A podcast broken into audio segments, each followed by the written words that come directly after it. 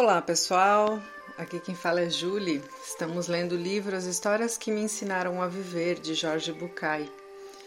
Hoje vamos ler a história de número 33. Lembrando que temos 50 histórias nesse livro e já estamos na página 115. Vamos lá. Fiquei a semana toda pensando na história do círculo do 99. Uma peça tinha se encaixado, mas em compensação muitas outras haviam saído do lugar. Quando cheguei ao consultório, ainda não sabia muito bem o que estava acontecendo. Portanto, decidi não tocar no assunto e ficamos falando do tempo, das férias, de carros e mulheres. Quando meu tempo estava quase acabando, disse ao Jorge que sentia que havia desperdiçado a sessão que não a tinha aproveitado direito. Demian, você se lembra do lenhador que não amolava o machado? Talvez uma sessão leve e até frívola seja uma maneira de se afiar. Pensando desse jeito, também poderia ter ficado em casa, disse Demian. Claro que poderia. Não teria sido a mesma coisa, nem para mim, nem para você mas é verdade que você poderia não ter vindo. Você é muito especial. Sou, sou sim, e você também. Mas você é mais. Bem, aceito, voltando ao assunto de vir ou não vir. Quando eu estudava medicina, um professor de obstetrícia muito agradável sempre ficava meia hora depois da aula para responder perguntas aos alunos. Professor, qual é o melhor método anticoncepcional? perguntou uma das estudantes um dia. O mais seguro, economicamente acessível e de simples ap aplicação é o método do copo de água fria, respondeu ele, causando espanto nos alunos. Como funciona? perguntaram vários ao mesmo tempo. O professor explicou. Quando o parceiro quiser ter uma relação sexual, vocês devem beber dois ou três copos de água bem gelada, um após o outro, em goles pequenos. Antes ou depois do ato sexual, quis saber uma estudante. Nem antes, nem depois, disse o professor. Em vez de. Não consegui evitar uma risada. A melhor forma de enfrentar os dias em que você está mal seria, por exemplo, ir ao cinema, encontrar um amigo ou tirar uma soneca.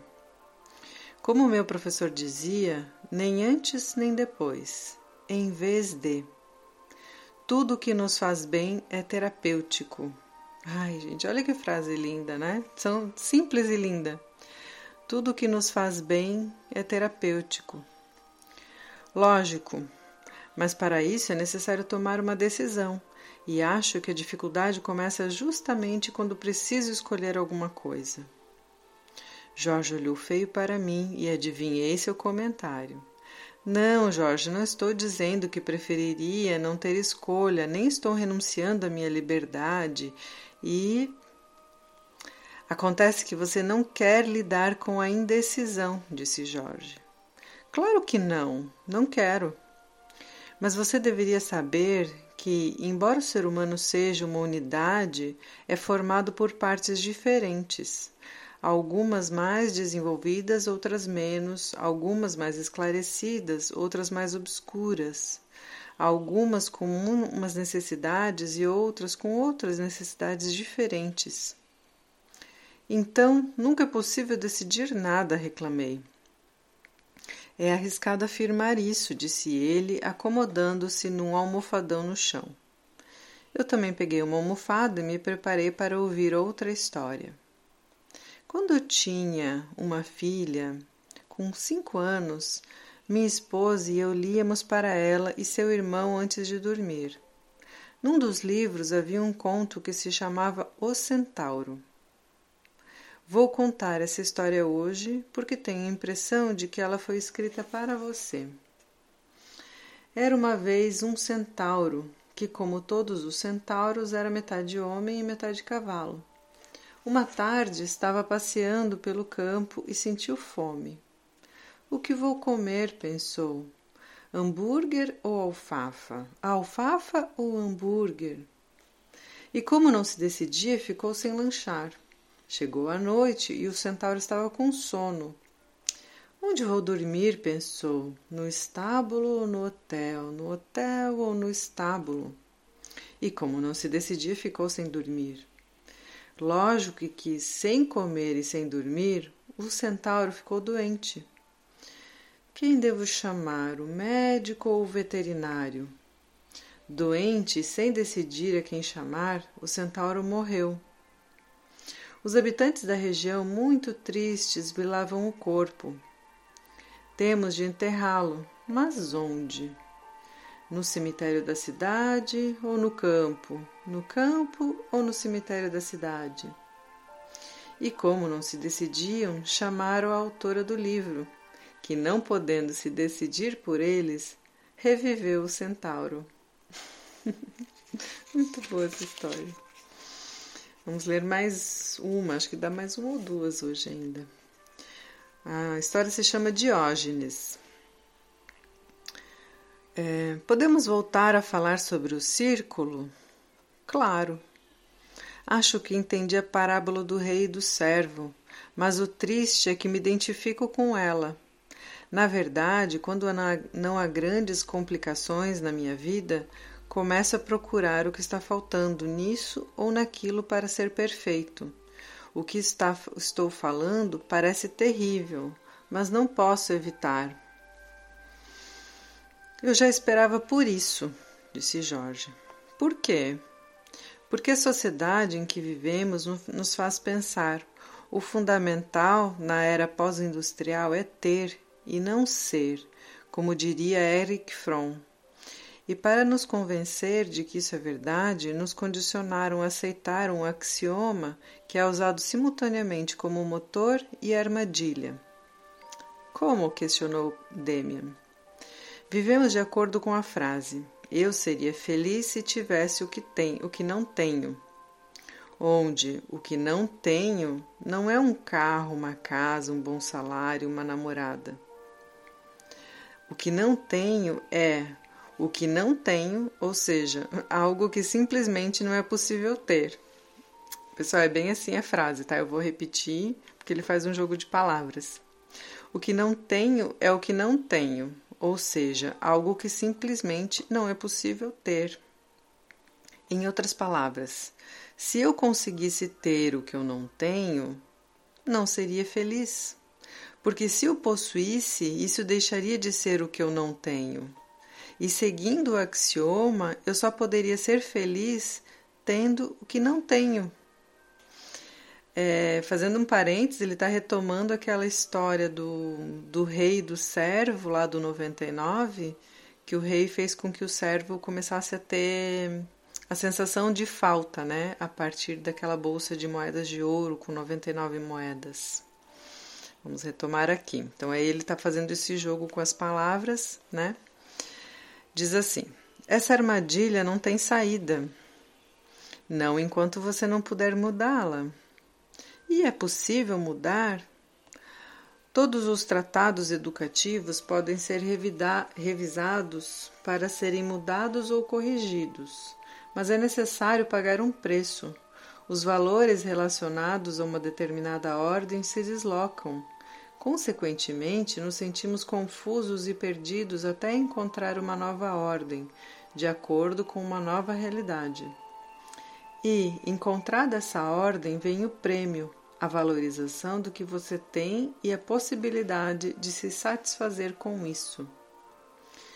Dizem que Diógenes passeava pelas ruas de Atenas em farrapos e que dormia na frente das casas.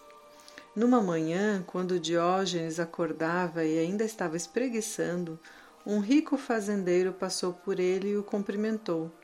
Bom dia. Bom dia, respondeu Diógenes. Tive uma semana ótima e por isso vim lhe trazer essas moedas. Diógenes o fitou em silêncio, sem se mexer. Pegue, não é uma armadilha, são para você. Eu sei que você precisa delas mais do que eu. Você tem mais dessas? perguntou Diógenes. Claro que tenho. E não gostaria de ter mais do que já tem? Lógico que sim. Então guarde essas moedas porque você necessita delas mais do que eu. Mas você precisa de dinheiro para comer. Eu já tenho uma moeda. Com ela poderei comprar uma xícara grande de trigo e talvez algumas laranjas, disse Diógenes. Está certo, mas você também terá que comer amanhã, e depois de amanhã, e no dia seguinte. Onde arrumará o dinheiro? Se você me garantir que eu vou viver até amanhã, então talvez eu aceite suas moedas. Ótimo. Gostei bastante também dessa, né? Porque ele vem amarrando com as histórias anteriores. E aí, fico pensando, né? Se a gente não tem a garantia de que amanhã vai estar vivo, então por que viver né, neste amanhã? Acho que ele faz essa analogia né, de necessitar, né, de, de ter essa falta de um amanhã já. Vamos a mais uma historinha. Outra vez as moedas. Não conseguia tirar da cabeça aquele assunto das moedas. Alguma coisa importante e transcendente parecia estar prestes a acontecer. É um despertar, diagnosticou Jorge. O despertar? perguntei. Não, não o despertar, mas um despertar. Pelo que você me conta, a imagem que tenho é a seguinte: você está deitado, vendo o dia clarear pela janela e sente que chegou a hora de levantar. Porém, fica mais um pouquinho na cama, entregue à preguiça. Ah, é isso mesmo que eu sinto, disse o Demian, né? Bom, tal, fique tranquilo. Quase todo mundo em algum momento já se sentiu assim. Fico muito feliz de não ser o único. Acho que você resiste a aceitar que em algumas áreas pode evoluir mais que em outras e não consegue enxergar que isso é, é normal. Não se cresce uniformemente. Qualquer um pode ser maduro para algumas coisas e indeciso para outras. Jorge fez uma pausa e continuou. Por isso usei a analogia de um despertar. Despertamos para a verdade muitas e muitas vezes. Talvez alguém possa viver o despertar e começar a ver toda a verdade de repente, mas eu não conheço ninguém que tenha feito isso. Bom, talvez Jesus, Buda ou Maomé. Mas eu não sou Jesus, Buda nem Maomé. Eu também não, e nem pretendemos ser porque senão entraríamos no círculo do 99 por causa do despertar e não das moedas. Falando nisso, naquele dia você me enche, encheu minha cabeça com essa, essa coisa do círculo do 99. Aí, no final, falou que a diferença entre aceitar e resignar-se era outra história. Por que não conta agora? Por que não? disse Jorge. E aí vem a história. Nos arredores de um pequeno povoado havia duas casas, uma ao lado da outra. Numa delas morava um rico agricultor que estava rodeado de servos e podia fazer tudo o que quisesse. Na outra, que era bastante humilde, vivia um velhinho de hábitos modestos que empregava grande parte de seu tempo trabalhando na terra e orando. O velho e o rico viam-se diariamente trocando Viam-se diariamente e trocavam poucas palavras. O rico falava de seu dinheiro e o idoso de sua fé. A fé, o rico caçoava. Você sempre diz que seu Deus é muito poderoso. Então, por que não pede a ele que lhe envie o suficiente para que não passe necessidade? Tem razão, disse o velho, entrando em outra casa. No dia seguinte, é, desculpe, entrando em sua casa. No dia seguinte, o ancião apareceu com a felicidade estampada no rosto. O que foi, vizinho? Bom, seguindo o seu conselho, hoje de manhã pedi a Deus que me enviasse cem moedas de ouro. Ah, é? É, e disse também que merecia esse prêmio por ser um homem bom e respeitar as leis do Senhor. Você acha que pedi demais?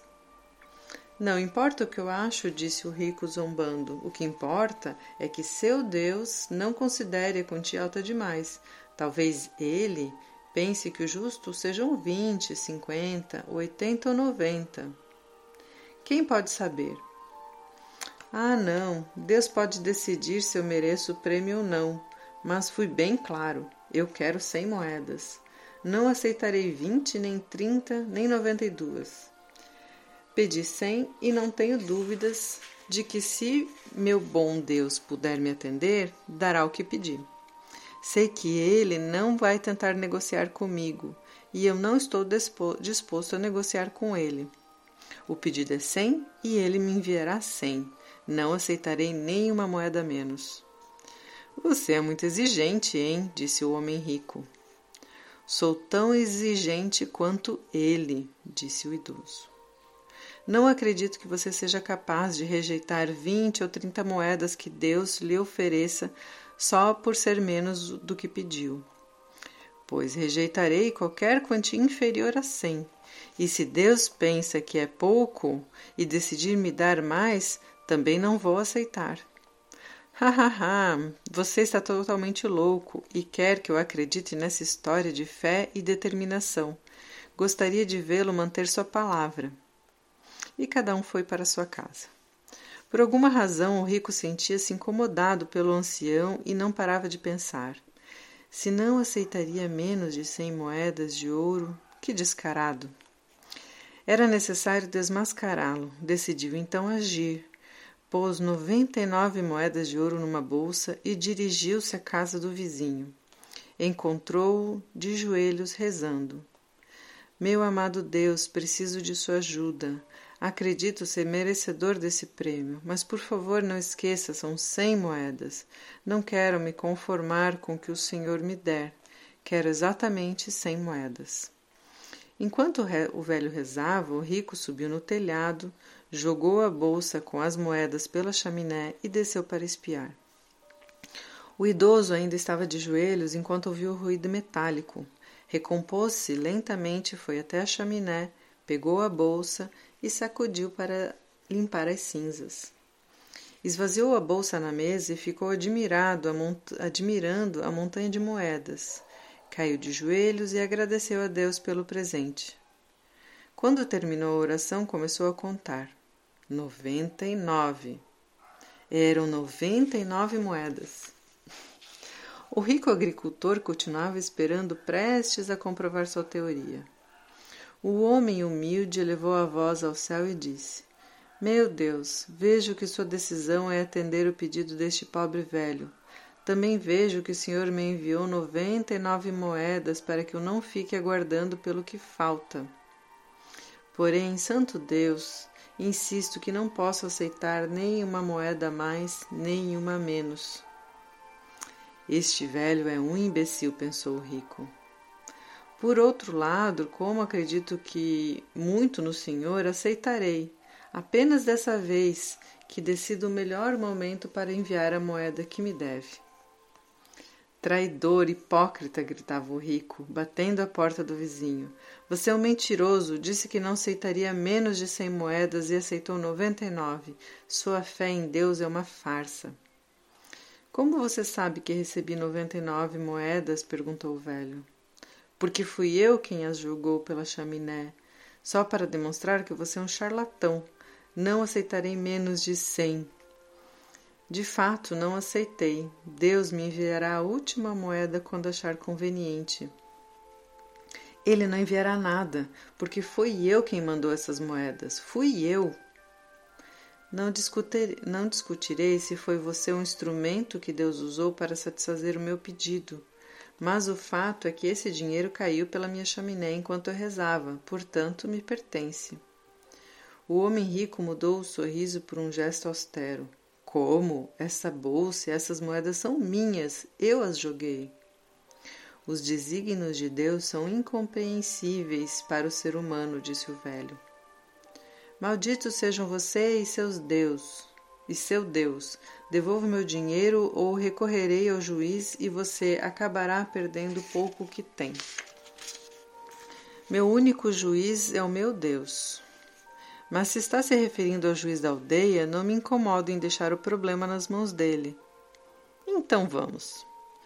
Você vai ter despesas que eu você vai ter que você vai ter de esperar que eu compre uma carruagem, porque não tenho como ir de outro modo. Não vou esperar nada, você pode ir na minha carruagem. Agradeço sua atitude, já que em todos esses anos você nunca me ajudou em nada. De qualquer maneira, por causa da minha saúde, deveremos esperar que termine o inverno. Está fazendo muito frio e eu precisaria de um bom agasalho para chegar até a aldeia. Você está criando problemas, disse o rico, furioso. Aqui está meu próprio casaco de pele para aquecê-lo. Por acaso tem outra desculpa? Sendo assim, não posso me negar, disse o velho. Agasalhou-se com as peles, subiu a carruagem e partiu em direção ao povoado, seguido pelo homem rico em outro veículo. Quando chegaram, o agricultor conseguiu rapidamente uma audiência com o juiz. Já na sala, começou a contar com detalhes seu plano para desmascarar a fé do idoso, como jogou as moedas pela chaminé e como o velho se negara a devolvê-las. O que tem a dizer, senhor? perguntou o juiz ao idoso. Vossa Excelência, é muito estranho estar aqui para me confrontar com meu vizinho por causa desse assunto.